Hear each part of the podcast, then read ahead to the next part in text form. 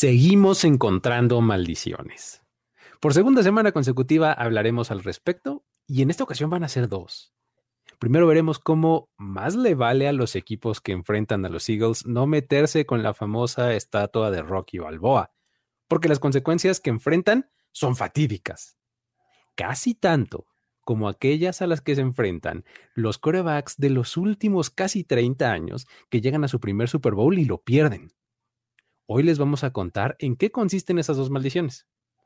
Además, vamos a hablar de algo mucho más eh, agradable, como Donna Kelsey, la mamá de Travis y de Jason Kelsey, que tendrá la fortuna de ver a sus hijos disputar el Super Bowl 57 en un mismo estadio, tras haber vivido una gran aventura la temporada pasada para poder disfrutar de los partidos de sus dos hijos en playoffs.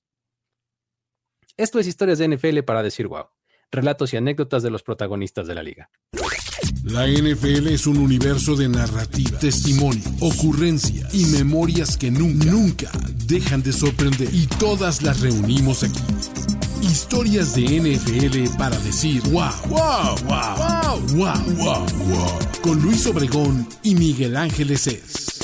Mike, estamos de vuelta en este episodio en donde vamos a seguir por el camino eh, tenebroso y de las maldiciones. ¿Cómo estás? Bien, muy contento porque la verdad es que, bueno, después de vivir la maldición de Kirk Cousins, que, oye, qué bárbaro, qué, qué historia fue esa. Ahora resulta que nos encontramos con nuevas historias, nuevas maldiciones. Por cierto, me encanta que vamos a poder platicar de una en particular, porque nos hicieron llegar varios, varios, varios mensajes en, Twitter de ya vieron esto, ya vieron esto, y encontramos ciertas imprecisiones en, la manera en cómo se manejaba la información. Y pues aquí estamos nosotros para poner, para, para poner orden histórico y estadístico en las maldiciones del NFL. Rigor, vamos a ponerle rigor. vamos, a, vamos a hacer un, cruce entre historias de NFL para decir, wow, y Mythbusters, ¿no? Una cosa por el estilo. sí, por supuesto. Pero bueno, eh, vamos a platicar eh, de esa primero, ¿no? Es eh, la maldición de Rocky Balboa que embruja a los rivales de los Eagles, ¿no? O sea, básicamente, como lo decía al inicio, no hay que meterse con esa estatua que está ahí en Filadelfia, ¿no? Oye, es que Rocky no nada más noquea a sus rivales en las películas, también noquea equipos de NFL enteros con, con esto, porque, a ver, durante la preparación de la final de la conferencia entre 49ers e Eagles, se hizo noticia y seguramente lo vieron ahí en redes sociales, que algunos fans de los, de los Niners le pusieron un jersey a la famosísima estatua de Rocky Balboa. Todo esto arranca por eso.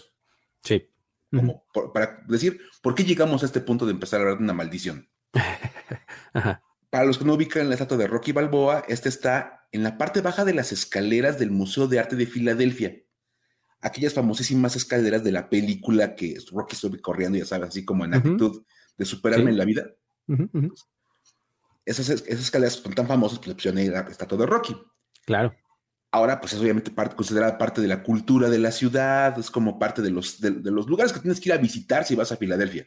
Claro, la estatua de Rocky, por supuesto. Y tienes que subir corriendo las escaleras y terminar brincando, ¿no? Con los Tienes que llevar ya ahora en tus audífonos, ya en, listo en, el teléfono, Eye of the Tiger. Ajá. De, Survivor, para subir corriendo en lo que escuchas eso. Entonces ahí estás y levanta las manos para festejar que ya llegaste al final, si aún tienes aire. Exacto, porque seguramente tú puedes subir solo las escaleras de Rocky se aventó toda la ciudad, ¿no? Corrió y no sé, y al final ya nada más para, para, para, cerrar, sube las escaleras. No, uno nada más sube las escaleras y ahí queda. Entonces, pues obviamente la gente lo que a lo mejor no saben los visitantes es que no te puedes meter con esa estatua. Y mucha gente lo ha intentado y se han descubierto que Rocky protege a los Eagles.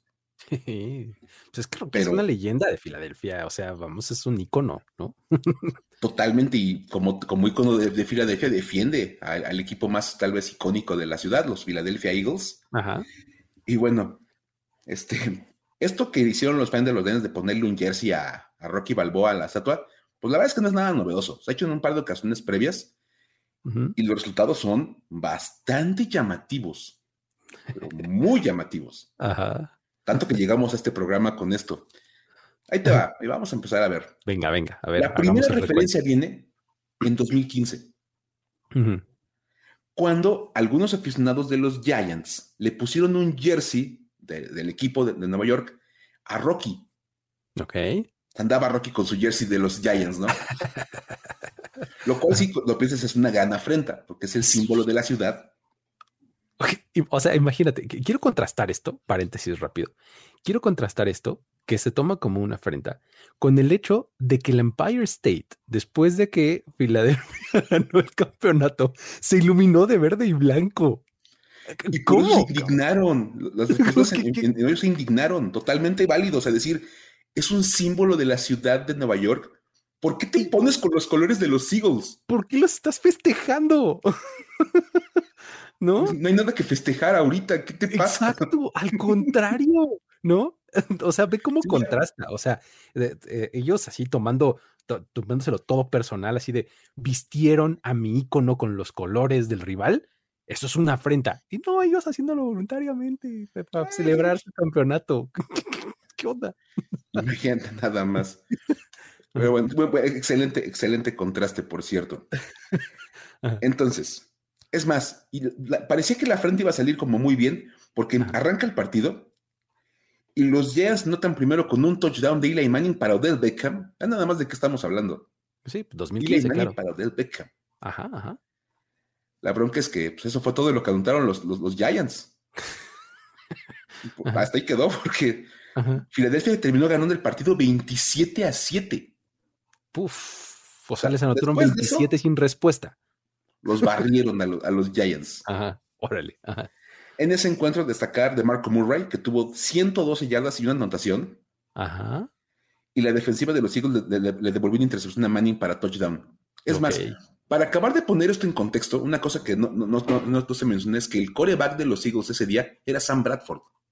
Sí, claro. Sí, sí, sí, recuerdo. Que Sam Bradford haya dirigido un equipo que te barrió por 20 puntos. sí, es una afrenta. ¿eh? O sea, sí es como de cobrártela en serio. De, ¿me quieres humillar? Yo te voy a enseñar lo que es humillarte. Exacto. Un equipo dirigido por Sam Bradford te va a ganar por 20 puntos. Sí. Aguas, o sea. Sí. Cobrada en serio. Sí, sí, sí, totalmente. Ahora, la siguiente es buenísima porque es una, es una afrenta que vino en la temporada de 2017. Ajá. Justo, fíjate lo que son las cosas. Antes de la final de la conferencia. Ok, eh, ronda divisional, ¿no? Ah, bueno, este, no, final de conferencia, ¿no? Fue la de. Ah, final de conferencia, ok, ok. Vikings contra ah, Eagles. Claro, ya, ya, ya, sí, sí, la final de conferencia, ya, ok. Sí que de hecho los Vikings habían ganado en el, en el Minneapolis Miracle. Ajá, ok, esa fue la ronda divisional, tienes razón. Que fue una, es una historia aparte y los se encuentran con los Eagles y pues venían, en, pero pues súper encarrerados los, los, fans de los Vikings de, oye, pues, claro. Stephon Dix en el último segundo corrió hasta las notas. Y no sé qué, ¿no? o sea, es, es, nuestro año, es el destino. Ajá, ajá. Con Case Keenum de nada más lo que son las cosas. Sí, sí, sí. Ajá. Y en ese, antes de ese juego, este, los fans de los Vikings básicamente invadieron las escaleras del, museo, se pasaron todos ahí. Y fíjate nada más, este, cantaron el famosísimo Skull de los Vikings en las escaleras del Museo de, Filadelfia, o sea, en las escaleras de Rocky. Aquí todos reunidos ahí aplaudiendo, ¿no? Skull. Skull. Aplaudían toda la onda. Wow. Y le pusieron a Rocky una toalla morada en la cintura. Ajá. Con el número 14 de Stephon Dix. Y en los hombros una toalla amarilla. Ok. Uh, o, sea, elevando el nivel así de, de afrenta. Tú sabes perfectamente qué pasó en ese partido, ¿no, Luis? No, pues claro, pues fue una super paliza. O sea, ganaron como pues, por 30 puntos, ¿no? Algo así, 29. 38-7 ganaron los, Eagles. O sea, una paliza de los Eagles que venían encarreradísimos. Ese fue el año justo de las máscaras de perro y de toda esta narrativa, ¿no? Y que, los Eagles estaban jugando increíble. Es más, eh, fueron los playoffs de Nick Foles. Sí, ándale, fue justo cuando Carson Wentz había tenido una temporada casi MVP hasta que se lesiona y, y entra Nick Foles y tiene unos playoffs espectaculares. De hecho, en ese partido contra los Vikings, les lanza para 352 yardas con tres pases de touchdown. Hijo. Los hizo pedazos. Es más, y le lanzó dos pases de touchdown a Alshon Jeffrey. Ajá. Sí. Lo estaba quemando con Alshon Jeffrey. Nada más para que. Sí. Para que vean. Y lo mejor de todo es que los fans de los Eagles dijeron, ah, ¿cantaste Skull en las escaleras del museo? Los fans de los Eagles se pusieron a replicar el canto, pero en vez de decir Skull, decían Fouls. Ah, tiene todo, ah, suena bien, o sea, es Fouls, ¿no? Fouls. Fouls. Fouls. Muy bien. Otra vez, o sea, maravilloso. Curiosamente, pasaron al Super Bowl y su rival en el Super Bowl, ese mismo año, los, fans de, los, de los hijos pensaron que Tom Brady era inmune a lo que estaban viviendo los demás equipos y no se iba a haber afectado por Rocky Balboa. ok. Si uno quiere buscar como dónde está la raíz de los problemas de los, de los Patriots en ese partido, busquen a los aficionados. Exactamente, ahí está la génesis, ahí empezó el fin. no, lo sabíamos, de verdad, es como, es como las películas de zombies, que alguien se come un taquito de quién sabe qué o una sopa de quién sabe cuántos, y que parece totalmente como ajeno a la situación y acaba siendo un desastre natural, ahí está. Es más, esto originalmente no iba a ser así, era, una apuesta que tenían dos alcaldes. El alcalde de Brockton, eh, está allá en Massachusetts, okay. Bill Carpenter, él decidió apostar con el alcalde de Filadelfia, con Jim Kenney, e involucraba meterse con la estatua de Rocky. Ojo. Si los Eagles ganaban el Super Bowl 52, iban a decorar con colores de los Eagles a la estatua de Rocky Marciano, que está en Brockton. Oh, ok, o sea, Rocky Marciano, que es un boxeador que pues, existió, ¿no? Sí, y que es originario de la zona de Massachusetts. Ya, ya, ya, ok. Entonces, en Brockton tienen una estatua de Rocky Marciano. Ok. Y el, alcalde de, Brockton dijo, mira, hagamos una cosa, si los Eagles ganan el Super Bowl, vestimos a Rocky Marciano con colores de los Eagles.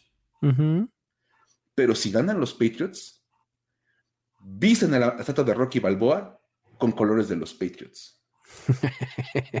o sea, es, eh, eh, es la, clásica apuesta de los inicios de las redes sociales de cambias tu avatar, tu foto de perfil, ¿no? Así por el logo de mi equipo, ¿no? es nada más que llevado a la ciudad, ¿no? llevado, llevado a conceptos de ciudades. Exacto. Algunos aficionados sintieron que esto estaba tan, seguro que iban a cobrar la apuesta desde antes de que se llevara a cabo el partido. y que van y que le ponen un jersey de Tom Brady a la estatua de Rocky Balboa una semana antes del partido. Es que esto fue antes del Super Bowl. O sea, acababa, veníamos de la de que mencionaste de Minnesota, pasan dos semanas para que sea el Super Bowl. Entonces hay un fin de semana ahí intermedio, ¿no? En ese fin de semana del Pro Bowl, unos aficionados de los Patriots andaban en Filadelfia y que le ponen su jersey de Tom Brady a Rocky Balboa. Ajá. Y pues como bien sabemos, los Eagles ganaron ese partido por marcador de 41 a 33. Sí, sí, sí, pues el partido de la Philly Special, justamente. Philly Special y ya sabes todo lo que pasó ahí. Un muy buen partido, por cierto. Sí, estuvo bueno, sí, sí, sí. Entonces, ahí tenemos tres. Y esta semana fue la cuarta vez que un equipo atentó contra esta estatua y fueron los fans de los Niners, que le pusieron una playera de San Francisco a Rocky y comenzaron a usar la expresión Brocky es mejor que Rocky. funciona, entiendo, funciona bien. Incluso llevaban un cinturón de campeón de boxeo que decía Brocky. Ok. Dices, ok, Brock Purdy, estábamos todos muy emocionados con la Purdy manía. Y pues este, el resultado, pues este, ya lo conocemos. De entrada, Brock Purdy salió lastimado rapidísimo en el partido. O sea, Exacto, no duró ni un cuarto. Y pues los Eagles terminaron barriendo con, con los Niners y los apalearon 31-7. Hijo. O sea, increíble. Y es muy interesante porque si quitamos el Super Bowl, ese de los Patriots contra los Eagles, los tres rivales de la conferencia nacional que han hecho lo del jersey los tres se han quedado en siete puntos. Ok, sí, pues sí, sí es cierto. Así de 27-7, 38-7, 31-7. O sea, son dos finales de conferencia. Además, exacto, sí. Que han terminado 38-7 y 31-7. Este, como bastante spooky todo el asunto ahí de... Sí. Todo queda básicamente igual. Y es más, En, los tres casos, los equipos visitantes anotaron el touchdown en la primera mitad del partido y se fueron en cero toda la segunda mitad. O sea, como que tiras el gancho en el, primer, en el primer este, round y luego te tunde hasta que te noquea. Es que es el principio Rocky. ¿Que no vieron las películas? Esa era la forma de pelear de Rocky. Se dejaba pegar al, principio. al principio. Exactamente. Y en el round 8, por ahí, vámonos, se le va encima a su rival y lo acaba noqueando.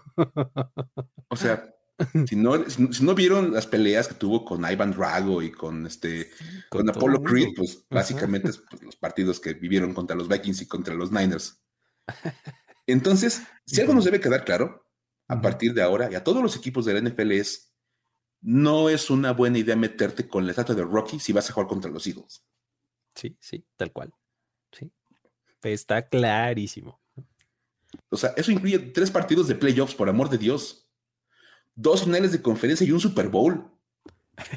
sí, exacto. O sea, de verdad, ni, en los, ni en los escenarios más grandes, o sea, tienes, tienes garantías. De verdad, acaban apaleados los equipos. Entonces, nada más como consejo, pues no lo hagan. Pues sí, digo, ya, hay que aprender de los errores ajenos, aunque sea, ¿no? Pero bueno, muy bien. Vámonos a la siguiente. Esta también es una maldición, pero esta es la maldición del quarterback que pierde su primer Super Bowl. Ok. O sea, híjole, esta, no sabes a la hora que, la, que, me topé con esta, el voladón de sesos que me... dije, ¡wow! Está increíble. O sea, vamos a empezar por aclarar que para cualquier jugador, pues es un sueño alcanzar el Super Bowl, ¿no? O sea, ahora si eres el coreback, pues es especialmente importante porque pues la narrativa en torno a esta posición pues es como muy magnificada, ¿no? O sea, a tal grado que pues dicen, ah, fulano tal ganó el partido o se le atañen las victorias o las derrotas a los corebacks, ¿no? Entonces, poco por eso es todavía más importante, ¿no? Sí, Pero resulta que en las últimas casi tres décadas, si eres coreback y llegas por primera vez al Super Bowl, más te vale que lo ganes, porque de lo contrario, te puede caer una maldición espantosa. A ver. y es que resulta que los últimos 16 corebacks que han disputado su primer Super Bowl como titular y han perdido ese partido, nunca regresan al Super Bowl wow, a ver, tiempo. O sea, no es de que no lo ganan, o sea, simplemente nunca vuelven. No pisan de nuevo el campo, o sea, por lo menos no como titulares, pues. O sea, llegas como titular por primera vez, pierdes, no vas a volver a llegar como titular. O sea, está impresionante y aquí van las pruebas. Este es el recuento. Todo comienza con el mismísimo Stan Humphries. Oh, no sé si recuerdes que era el quarterback de los San Diego Chargers en la temporada de 1994. Aquel equipo que llegó al Super Bowl 29 solo para ser destrozado por los 49ers. Espantosamente. Humphries era el primer Super Bowl que llegaba en su carrera, jugó tres años más en la liga después de ese, de ese Super Bowl, tuvo buenos resultados individuales ahí con los Chargers, pero nunca más llegó al Super Bowl. Pues digo, basta con decir que los Chargers no han llegado al Super Bowl desde entonces, simplemente, ¿no? pero bueno, al año siguiente le toca a Neil O'Donnell. Él fue uno de los cuatro corebacks titulares que tuvieron los Steelers en la temporada de 1995. Pero O'Donnell fue el que llega al Super Bowl como el titular, al Super Bowl 30. Este era el primer Super Bowl en la carrera de Neil O'Donnell. Y en ese partido, Pittsburgh fue derrotado por los Cowboys. Y a partir de entonces, rebotó por equipos diferentes, por tres equipos distintos en la liga. Bueno, no registró ni siquiera un récord ganador en los siguientes ocho años de, su carrera. ya después de ocho años se retiró. Dios de mi vida. Así estuvo Neil, Neil O'Donnell. Estamos hablando del 95, apenas vamos. ¿eh? Luego, sigue, eh, tenemos el caso de este... Eh, um, Drubletso. Al año siguiente es Drubletso, exactamente. Sí. Drubletso. Él fue el titular de los Patriots en la edición 31 del Super Bowl. Ok. Ahí eh, los Patriots llegan, encontré los Packers y pierden. En los siguientes nueve años de su carrera, llegó a playoffs, tuvo buenas este, temporadas Drew Bledsoe y con los Bills y incluso con los Cowboys todavía estuvo en algún momento. Era un tipo decentemente bueno, pero no estuvo cerca ni siquiera de regresar al Super Bowl. Pero ni cerca, sí, claro.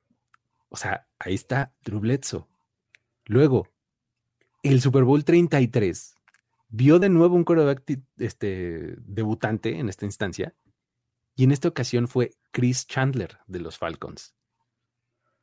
Ese partido, los Falcons pues, fueron derrotados por los Broncos en su segundo Super Bowl consecutivo y Chandler no vio, no volvió a ver siquiera una temporada ganadora en el resto de su carrera. O sea, así le fue de mal a Chandler, ¿no? Año siguiente, llega Steve McNair. Él llegó como titular de los Titans en la temporada del 99. gran temporada. Gran temporada de, de, McNair y demás. Pero ahí se topó con el greatest show on turf de los Rams y perdió. Adelante, McNair fue bastante relevante en la liga y todo. Era un muy buen coreback con buenos números y demás, pero nunca llegó al Super Bowl de vuelta. Totalmente cierto. O sea, no, lo medita uno hasta que lo dices y dice, oye, sí es cierto, este McNair nunca regresó. Nunca regresó al Super Bowl. Ahora, avanzamos un año y encontramos otro debutante, Kerry Collins, con los Giants. Después de la temporada 2000, fue el titular en el Super Bowl 35. Problemita, se encontró con la histórica defensiva de los Ravens. Claro. este trabuco defensivo eh, histórico. Increíble, ¿sí? pierden los Giants ese partido. Y en 11 temporadas más en su carrera, porque Kerry Collins tuvo una temporada súper longeva. Todavía después de eso juega 11 años más. Pasa por otros tres equipos y solamente tuvo una, no, tuvo dos temporadas ganadoras más en, en esos 11 años. Pero pues nunca regresó al Super Bowl. ¿No? El siguiente fue Rich Gannon. Rich Gannon que a sus 37 añotes tuvo una increíble temporada con los Raiders en 2002. Fue el líder en yardas en ese año y todo. Lleva a su equipo al Super Bowl 37. Y el problemita fue igual que el de Kerry Collins, se enfrentó a una defensiva histórica, en esta ocasión los Buccaneers de ese año, y pues pierden el partido, ¿no? Ya. Después de eso, solamente jugó dos años más, en donde tuvo un récord combinado en esos dos años de cuatro ganados y seis perdidos. Ya de ahí se retiró. ahí está este eh, Rich Cannon, ¿no? Luego de ahí viene la temporada 2004 con Jake Delhomme. Uy, claro. Él fue titular de los Panthers cuando llegan al Super Bowl 38. Y ahí pierden contra los Patriots. ¿no? después, después de esa derrota, tiene siete temporadas más en la NFL, estuvo en playoffs y todo, pero nunca más en el Super Bowl. Ahí está. Jake Delhomme. Luego vámonos al Super Bowl 39, un año después. ¿Y quién crees que llegó el turno de el mismísimo Donovan McNabb? Ok, otro, nombre que digamos suena un poquito más como elevado, a lo mejor que los Kerry Collins y los Jake Delhomes. Exactamente, relevante, ¿no? Llega como titular de los Eagles tras una muy exitosa temporada en 2004 pero su equipo pierde contra los Patriots, ¿no? Back to back, el, primer back to back de los, de los Pats ahí. Y lo más cerca que estuvo de volver al Super Bowl en su carrera fue en 2008, en, aquella final de conferencia contra los Cardinals que pierden, ¿no? Pero eso fue lo más cerca que estuvo y nunca lo volvimos a ver ahí porque se retira tras la temporada 2011 sin volver a pisar el Super Bowl. Dios mío, claro, por supuesto. Siguiente eh, nombre en la lista, Matt Hasselbeck. Él llegó a su primer Super Bowl tras la, temporada 2005 con los Seahawks para enfrentar a los Steelers. Un partido que su equipo perdió. Y en sus siguientes 10 temporadas, porque también fue bien longevo Matt, Hasselbeck, antes de, de, retirarse, nunca volvió a estar ni cerca del partido grande. Ahí estuvo Matt Hasselbeck Luego, al año siguiente vimos a los Bears perder en contra de los Colts el Super Bowl 41. Este equipo de Chicago tenía a Rex Grossman como quarterback titular. Oh, sexy Rexy. Exactamente. Después de esa derrota, la carrera de Rex Grossman se apagó por completo. O sea, ese fue su punto más álgido en, su carrera, ¿no? O sea, en cinco temporadas más adelante, después de esta derrota en el Super Bowl, tuvo un récord combinado de ocho ganados, 16 perdidos. Dios de mi vida. Por supuesto que nunca estuvo ni cerca del Super Bowl otra vez, ¿no? Ahí está Rex Grossman. Aquí tenemos el salto más grande después de, Rex Grossman, ya que hubo cinco Super Bowls consecutivos en los que ninguno de los dos quarterbacks era debutante en el partido. ¿no? Pero tras la temporada 2012, en el Super Bowl 47, hubo debutantes en los dos equipos. Los Ravens se enfrentaban a los 49ers. De un lado estaba Joe Flaco y del otro lado estaba Colin Kaepernick. ¿no? San Francisco se lleva la derrota y pues bueno, el titular en ese momento era Colin Kaepernick y pues la historia es por todos conocida, ¿no? Es una de las historias más famosas, no nada más en el deporte. Tuvo una muy buena campaña el año siguiente y de ahí todo fue de bajada en el campo hasta que en 2016 se quedó sin equipo y hasta la fecha no ha vuelto a ver ni siquiera el campo de juego, ya no digas el Super Bowl. Super Bowl, claro. no, ahí está. Siguiente caso, Super Bowl 50. Cam Newton, el MVP de esa temporada 2015, enfrenta en su primera oportunidad en el por el campeonato a los Broncos de Peyton Manning. los, los Broncos vencen con cierta facilidad. Y pues a pesar de que Newton siguió siendo relevante por algunos años más en la liga, nunca más volvió a ver el Super Bowl, pero ni de cerca. Año siguiente, los Falcons de Matt Ryan, también el MVP de, esa, de ese año, ellos son víctimas en esa, en esa ocasión, en el Super Bowl, del famoso regreso de 28-3 en el Super Bowl, ¿no? Y a partir de ahí, la carrera de Matt Ryan ha ido así en una escalerita para abajo, para abajo, para abajo, para abajo, para abajo, hasta llegar a lo que tuvimos ahora en la temporada 2022 con los Colts. La tremenda decepción, ¿no? Que ni siquiera completó el año como titular, nada más me queda el, oye, ¿cuántos más Tom Brady? ¿Cuántos más? ¿Cuántos más Tom Brady? Exactamente. Porque varios de esta lista son culpa de Tom, Brady y los Patriots. Exactamente, son derrotas de, eh, a manos de Tom Brady, ¿no? Exactamente. Luego, tras la temporada 2018, los Rams llegan al Super Bowl 53 con Jared Goff como titular, que oh, disputaba su primer partido en el Super Bowl y contra quién crees oh. que perdió. Pues contra Tom Brady y los Patriots. Digo, me acuerdo, pero pues si no, no me lo sé, pues, diría que los Patriots. Exactamente. Desde entonces, Jared Goff, fíjate, esto está interesante porque desde entonces Jared Goff, en los siguientes cuatro años, ha tenido tres temporadas ganadoras. O sea, no puede pensar lo que quiera de Jared Goff. Pero después de eso, ha tenido tres temporadas ganadoras en cuatro años. Pero pues en ninguna de ellas ha estado ni cerca de llegar al Super Bowl, ¿no? Sí, por supuesto. Luego está Jimmy Garoppolo, quien llegó por primera vez al Super Bowl en, el, eh, en 2019, tras la temporada 2019, en el 54, Super Bowl 54. Han pasado ya tres temporadas desde entonces y no lo hemos vuelto a ver en el Super Domingo. Si los 49ers hubieran ganado este, este partido pasado en el campeonato de conferencia, habría estado interesante. Porque pues imagínate que si Brock Purdy lesionado y que si Josh Johnson y no sé qué, en una de esas, Shanahan consideraba activarlo y ponerlo como titular, hubiera roto esta maldición. Pero ¿qué crees? Perdieron los 49ers. No hubo posibilidades, claro. Entonces, mantiene viva la racha. Así es como llegamos a lo más, a, las instancias más recientes, donde pues todavía las preguntas están abiertas. O sea, ahí te va. No sé si te acuerdas, pero el año pasado Joe Burrow llegó a su primer Super Bowl y lo perdió. Y este año tuvo la oportunidad de regresar y no lo logró. Entonces, te haces preguntarte, oh, oh, a ver, ¿será que nunca lo vamos a volver a ver en un Super Bowl como titular? Sí, increíble. E, está, está impresionante porque además, piénsalo para adelante.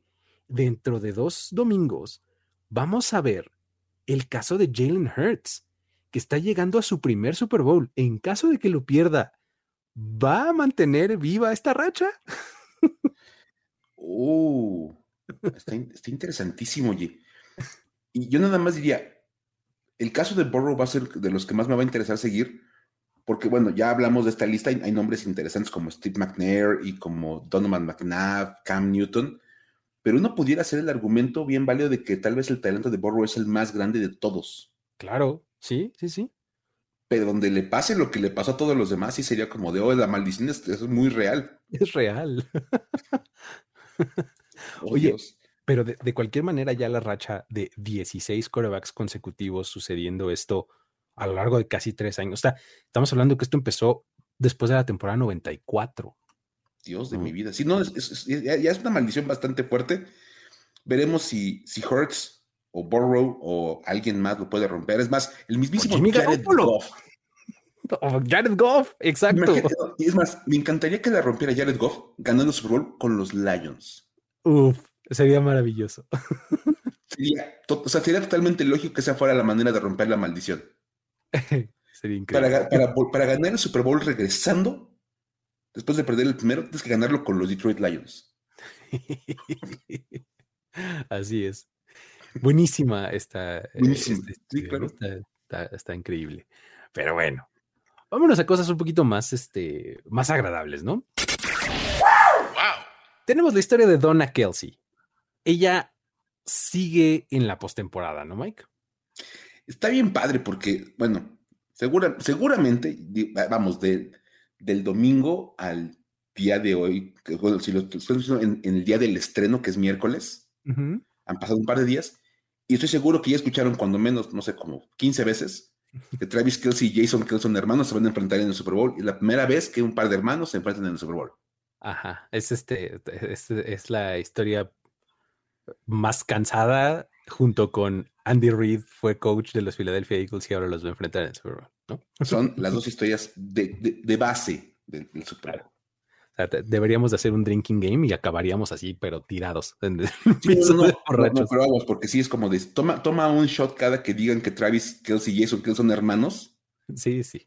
Se, te va a acabar el alcohol eh, en la colonia, de verdad. O sea, no va a haber alcohol en el lugar. Ahora, vamos a pensar un poco más allá, un poco más allá de los dos hermanos. Porque esto, la verdad es que va a resolver por fin lo que ha sido un par de años bien complicados para Donna Kelsey, la mamá de estos dos jugadores. Sí, sí, sí. Porque uno habla de ellos dos como de, ah, ya llegado al Super Bowl, se van a enfrentar, pero no, nadie habla de las mamás y todo lo que tienen que hacer por sus hijos y de todo lo que ha sufrido Donna Kelsey básicamente para mantenerse como al día con los andares de los dos. Porque, es más, este año está como tranquilo. Y el año pasado Luis, tú te acordarás, fue una cosa maravillosa. Increíble. El viaje que hizo Donna Kelsey para ver el mismo día a sus dos hijos en lugares diferentes. Una de esas historias que de verdad, en su momento la llegamos como a platicar cuando ocurrió, en, la, en la etapa previa del programa, pero vale la pena como recapitular algunas cosas porque fue una verdadera odisea y estuvo maravillosa porque recordarás, Luis, que le tocó a Donna Kelsey ver a sus hijos en la ronda de Wildcards. En esta ronda en la que había del domingo en el que había partido a las 2 y partido a las 7. Y había un partido en medio, ¿te acuerdas? Exacto. Sí, sí, sí. Pues en, ese, en este formato nuevo que tenemos de, de Wildcard, en donde justamente eh, en un día hay 12, 3 y 7. Entonces dio la coincidencia de que los Eagles visitaban a los Bucks este, temprano, digamos a mediodía, y los Chiefs recibían a los Steelers, pero en la noche, ¿no? Entonces, ella dijo, ay, qué tan difícil puede ser, ¿no? Tengo tres horas de espacio. Este, a ver, vamos a tratar de recapitular. Aquí nos vamos a tener que aventar tú y yo la recapitulación de este venga. Porque el partido de Jason con los Eagles era a la una de la tarde, hora de Tampa Bay. Ajá. Horario del Este. Y el partido de Travis comenzaba a las 7 de la noche, que es el horario del centro, porque es el de Kansas City. Entonces, ahí estaba. Ella dijo, no, así llego a los dos partidos. Cerca del mediodía, la NFL consignó en su cuenta de Twitter que Donna estaba en, las gradas del Raymond James. Sí. Ahí estaba ella, ya sabes, tomándose la foto del recuerdo y dijo, voy a ver dos partidos de playoffs en un solo día y vamos a empezar con Tampa Bay para ver a Jason. Este, y ahí dices, ok, las cosas no acabaron muy bien porque los Eagles terminaron, pues, este, barridos por paliza en aquella ocasión contra los Buccaneers. Y digamos que eso dejó con el ánimo bajo a Donna, pero no le hizo claudicar. Y, qué bueno que no claudicó porque el viaje estuvo como complicadísimo, ¿no, Luis? Sí, es que además lo padre un poco de esta historia fue que todos nos fuimos enterando de ella en vivo conforme, iba sucediendo, porque ella misma y la NFL iban documentando eh, eh, cómo iba viviendo esta, esta aventura, ¿no? Entonces, digamos que cerca de las 3.30 de la tarde por ahí, nos enteramos que ya estaba en movimiento hacia el segundo partido. Eh, vámonos de, de, aquí, de, este, de Tampa Bay, y vámonos para Kansas City. Sin embargo, pues lo normal es que salir de un estadio no sea tan fácil y eso le tocó vivirlo a ella, ¿no? Porque estaba tratando de abandonar las instalaciones y las inmediaciones del estadio, que probablemente es lo más difícil, y no lo lograba. Tuvo que tomar un visitaxi. O sea, imagínate. ¿sí? Ok. De, de, de, de, ahí de las calles aledañas al estadio para que la sacara a una zona en la que pudiera subirse a un Uber, ¿no? Ya un carro que la llevaría al aeropuerto para volar hacia Kansas City, ¿no?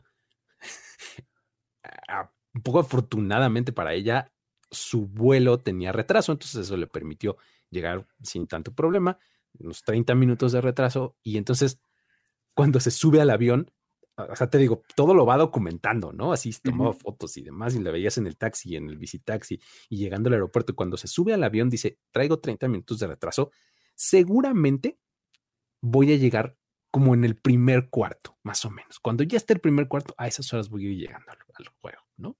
Ok. Entonces, lo, lo padre aquí fue que ya todo el mundo estábamos siguiendo esta historia.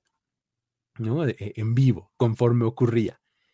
Hizo, entonces esto hizo que muchos fans, pues, pues, obviamente que no se quedaran callados, así de, ah, wow, y no, vamos a ofrecerle ayuda y no sé cuándo. Entonces hasta la misma NFL publica, así como que en broma, pero si quieres no es broma, así, ¿no?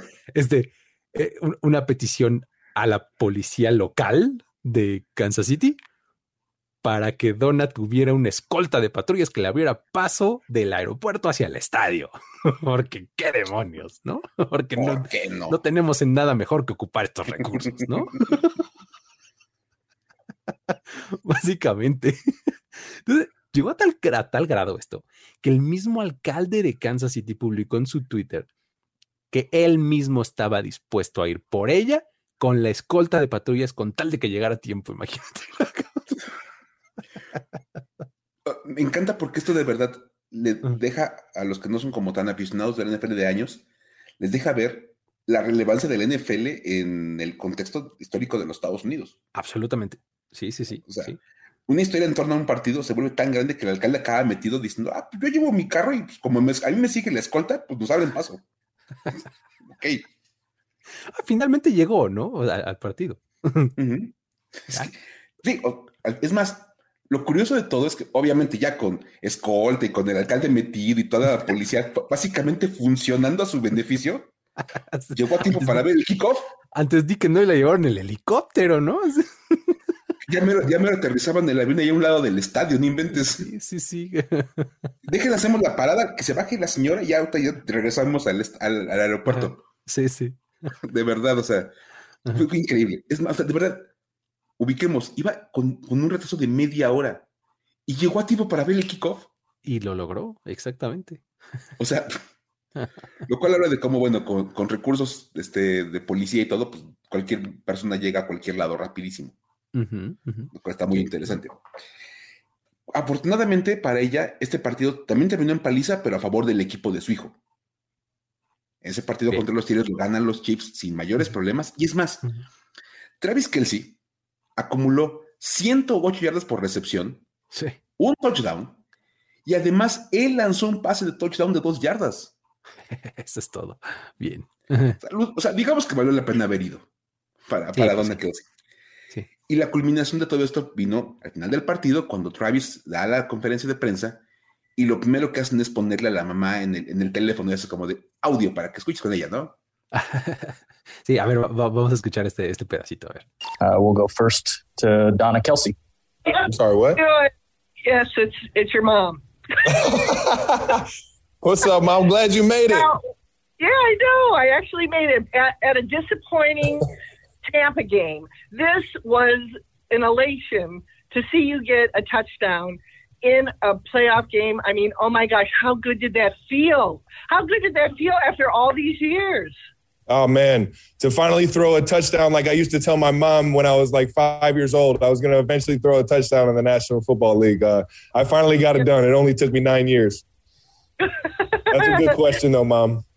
Yeah, that's awesome. It's, it's it was so fun, and that's what makes sports so great because you can be depressed in the morning and elated in the evening. So there you go.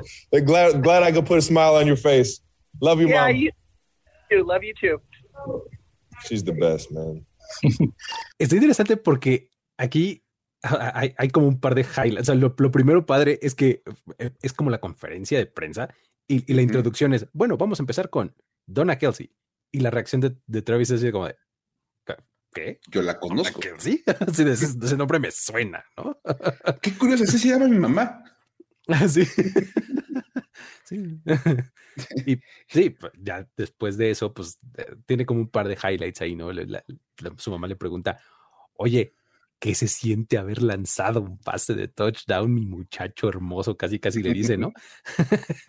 y además en un partido de playoffs que era tu sueño, ¿no? Algo que, que cuando eras niño decías que ibas a lograr, ¿no?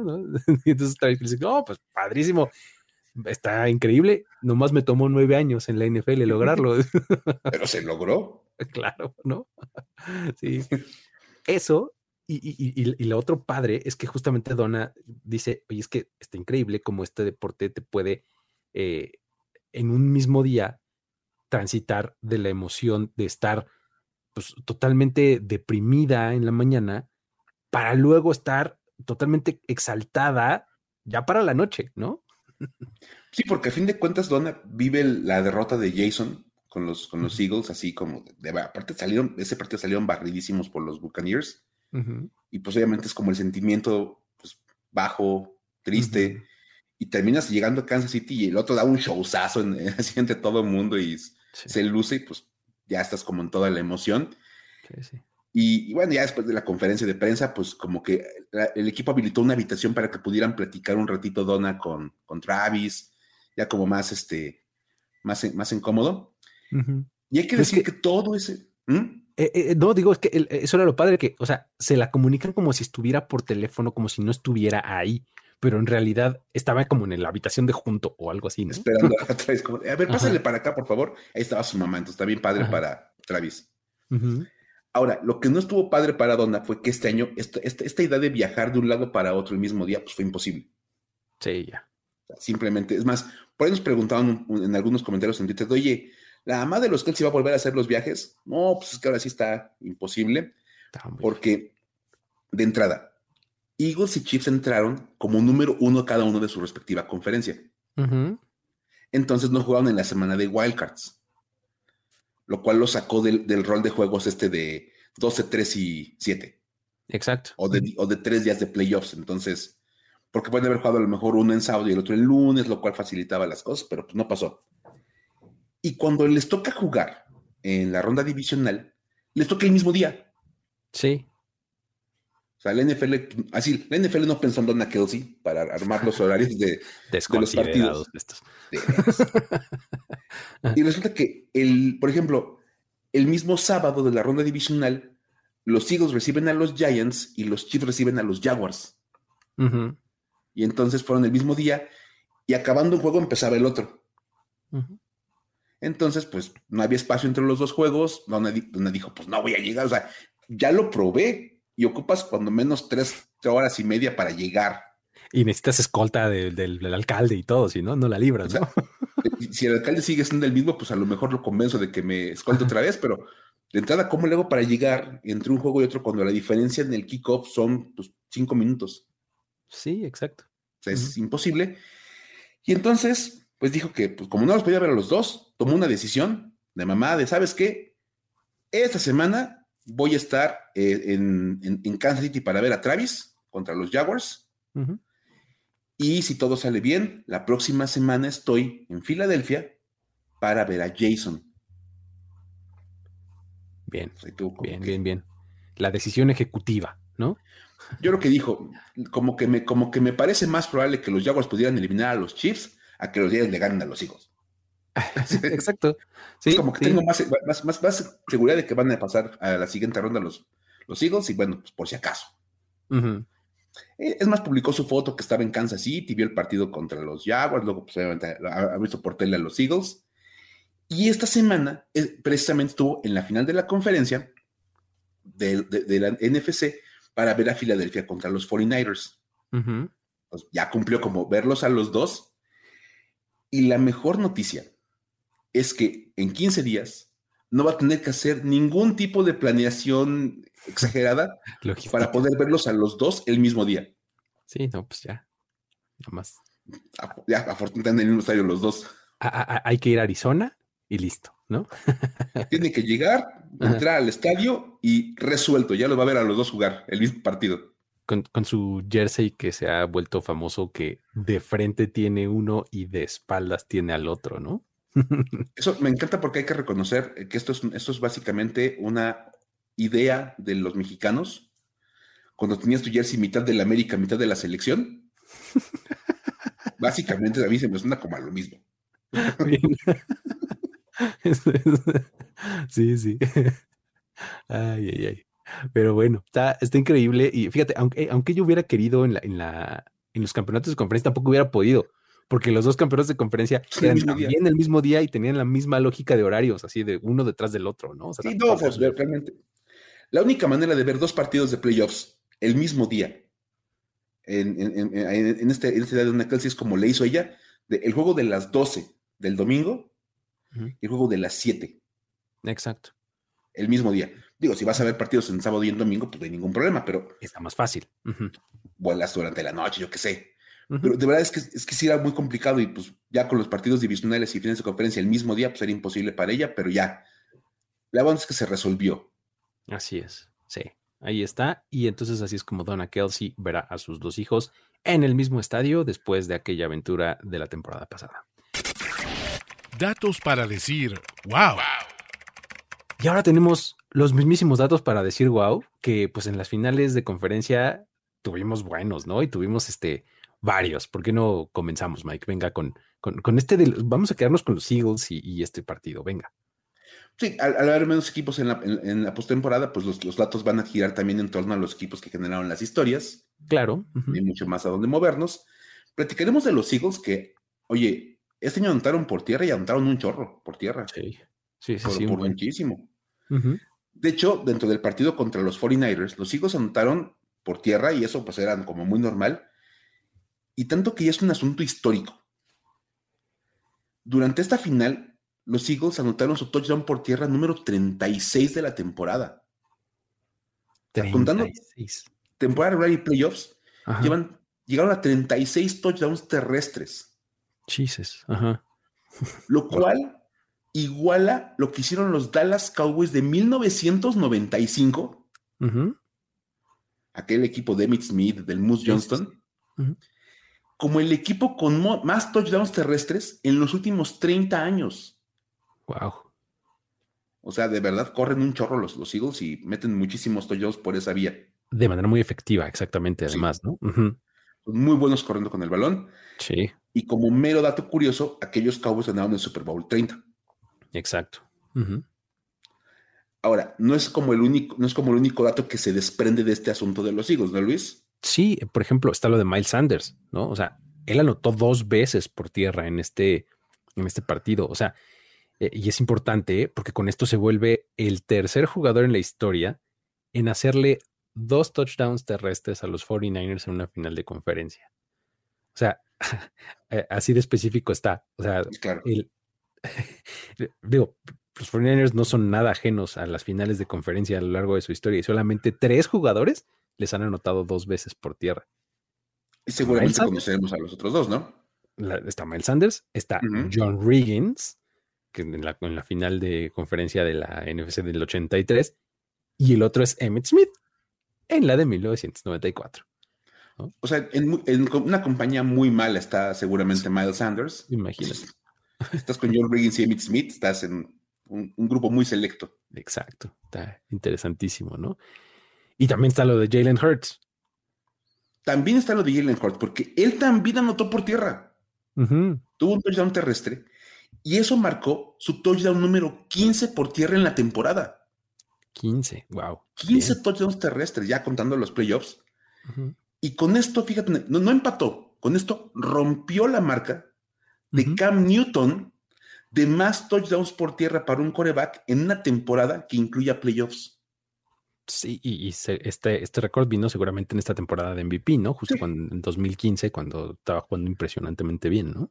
Y que Cam anotaba muchísimo por tierra porque aparte ocupa- ocupaban su tamaño y su peso para el, el coreback sneak y sabes, como este tipo de jugadas Sí, sí, sí. que le daban muchos touchdowns terrestres.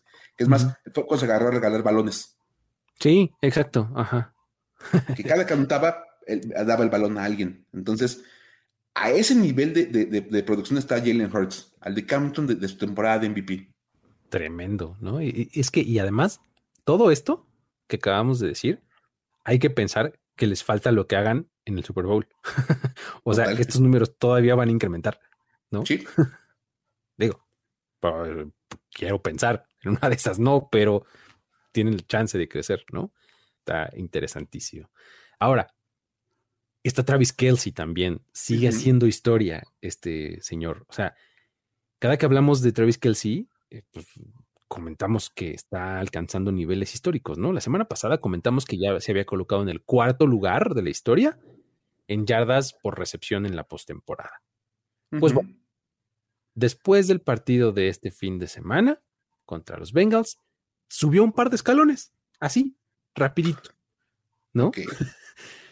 Cuando anotó en la primera mitad del partido contra los Bengals, Kelsey ya había rebasado a Rob Gronkowski. Él tenía 1.389 yardas y también a Julian Edelman, que tenía 1.442. Y así se convirtió en el segundo lugar de todos los tiempos en yardas por recepción en la historia. Este- Fue de los playoffs. Exactamente, en los playoffs, ¿no? Cabe mencionar que el único jugador que está por encima de Kelsey, que salió de la final de la AFC ya con 1467 yardas, o sea, ya con una cantidad bastante, bastante respetable, es el mismísimo Jerry Rice. Oh, Él es el único que le lleva la, la ventaja y, pues bueno, no está como muy fácil que lo alcance. ¿no? digamos no va a pasar el próximo, en 15 días. por lo menos no en este partido, creo. o sea, también digo, eh, el asunto es que Jerry Rice tiene 2.245 yardas en playoff. Madre mía. Imagínate. o sea, solamente en playoffs. ¿no? Hay jugadores que no tienen eso en su carrera. Sí. ¿No? Y, o sea, la diferencia con Travis Kelsey son 778 yardas. O sea, vamos, imagínate que pasara. O sea, esa sí sería así la historia para decir wow de el milenio. o sea, no sé. Pero me encanta que puedes hacer como tu, tu estadística de, o tu dato, tu tweet. Si Travis Kelsey consigue 779 yardas en el Super Bowl, rebasará a Jerry Rice en el primer lugar. de- Sí, pues O sí, sea, sí, sí. podría. Sí, a ver que lo haga. O sea, ¿Eso es cierto? Porque o sea, me encanta que es información que es real. O sea, Si, cons- si consigue 779 yardas, sería el receptor con más yardas en la historia de la postemporada, rebasando a Jerry Rice. Falta que consiga 779 yardas. Pero Sí, no, o sea, digo, 779 yardas, o sea, hijo, necesita por lo menos dos temporadas más, no sé, algo, ¿no? Pero esa es la parte interesante. Que se ve muy lejos Jerry Rice, pero ya cuando pones el número son menos de 800 yardas. Unas tres temporaditas más, cuatro de, de, Travis Kelsey, y va a estar en números bastante, bastante cercanitos, no ya rebasando a Jerry Rice. Sí, o sea, es que cu cuando piensas en el tipo de producción que normalmente pone Travis Kelsey, es, es este, pues es viable a lo largo de no tanto tiempo. Uh -huh. ¿no? O sea, puede ser. Pues sí. Ahora, también está Christian McCaffrey en esta, en esta zona, porque también hizo historia en los 49ers, ¿no, Mike? Oye, es que si, digo, la temporada de San Francisco, otra vez lo hemos dicho, a pesar de, los, de todos los problemas que pasaron con los corebacks, todo, fue una temporada muy exitosa para San Francisco sí. como franquicia. Aparte, vamos, llegar a la final de la conferencia con tu tercer coreback sí, ya sí. es de destacarse. Sí, totalmente meritorio.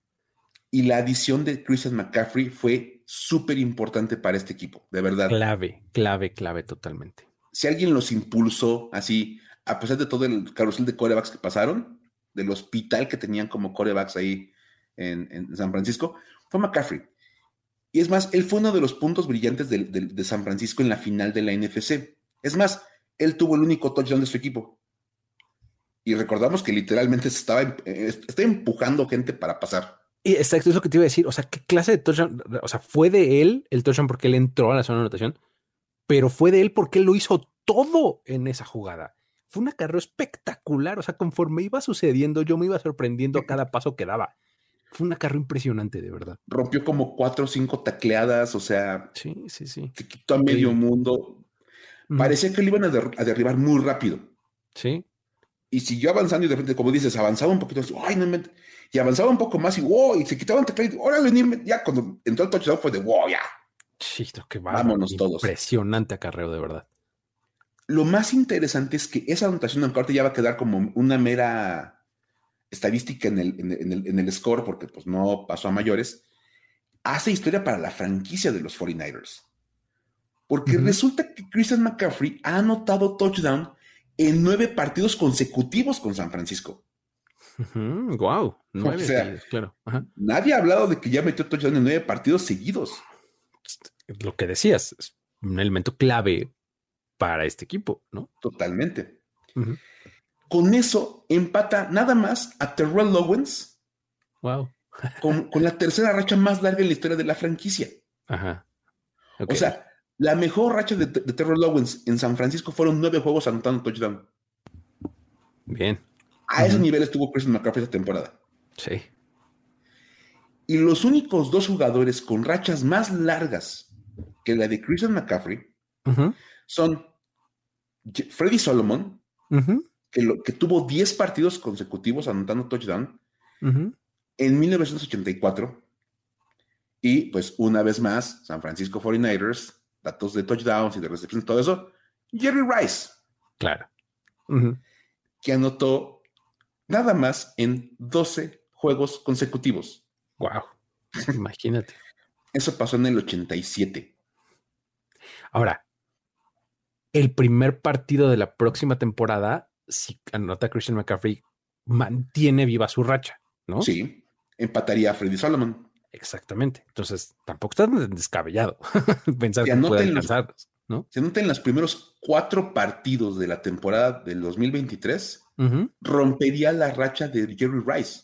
Imagínate. Uh -huh. O sea, en esos rumbos está moviendo Christian McCaffrey en su, en, su, en su, primer fragmento de temporada con los 49ers, porque aparte llegó a medio año. Sí, sí, ni siquiera lleva una temporada completa. y de verdad ha sido un jugador de altísimo impacto para San Francisco, y ahí está la demostración de lo importante que fue CMC para los, para los Niners. Increíble. Ahí están eh, los datos para decir wow de esta semana y también las historias de eh, maldiciones y de viajes y demás de Donna Kelsey. Esperemos que les haya gustado, que lo hayan disfrutado. Si ustedes tienen de este tipo de, historias y de anécdotas y demás, háganoslas llegar eh, vía Twitter, arroba el buen Luigi, arroba F-escopeta, y ahí las, este, las vamos curando, las vamos complementando, les vamos sacando carnita y demás para venírselas a contar por acá. ¿Sale? Con eso eh, nos despedimos, ¿no, Mike? Uh -huh, totalmente, pues ya ya, ya, terminamos las finales de conferencia. Ahí a ver qué les platicamos en esta semana como Inter uh -huh. de, de, Pro Bowl, bueno, de Pro Bowl Games. y encaminados al Super Bowl, que bueno, seguramente nos dará muchas historias de qué platicar Exactamente. días. La, la, próxima semana, el, eh, el miércoles que se, eh, que se publique el próximo episodio, este, ya estaré por lo menos yo allá en, en Arizona. Este, un día antes estaremos así grabando y haciendo todo esto, pero seguramente vamos a traer las historias justamente del Super Bowl y de cosas por el estilo, ¿no? Entonces, no se lo pierdan, va a estar interesante. Si ustedes encuentran cositas, ya saben que nos los pueden mandar, los, los reitero. Y pues con eso nos despedimos. Luis Obregón, Miguel Ángeles es, nos vemos la próxima. Bye bye. Esto fue Historias de NFL para decir wow, wow, wow, wow, wow, wow, Los relatos y anécdotas de los protagonistas de la liga directo a tus oídos. Conducción: Luis Obregón y Miguel Ángeles Es. Voz en off y diseño de audio: Antonio Semper. Una producción de primero y diez para NFL.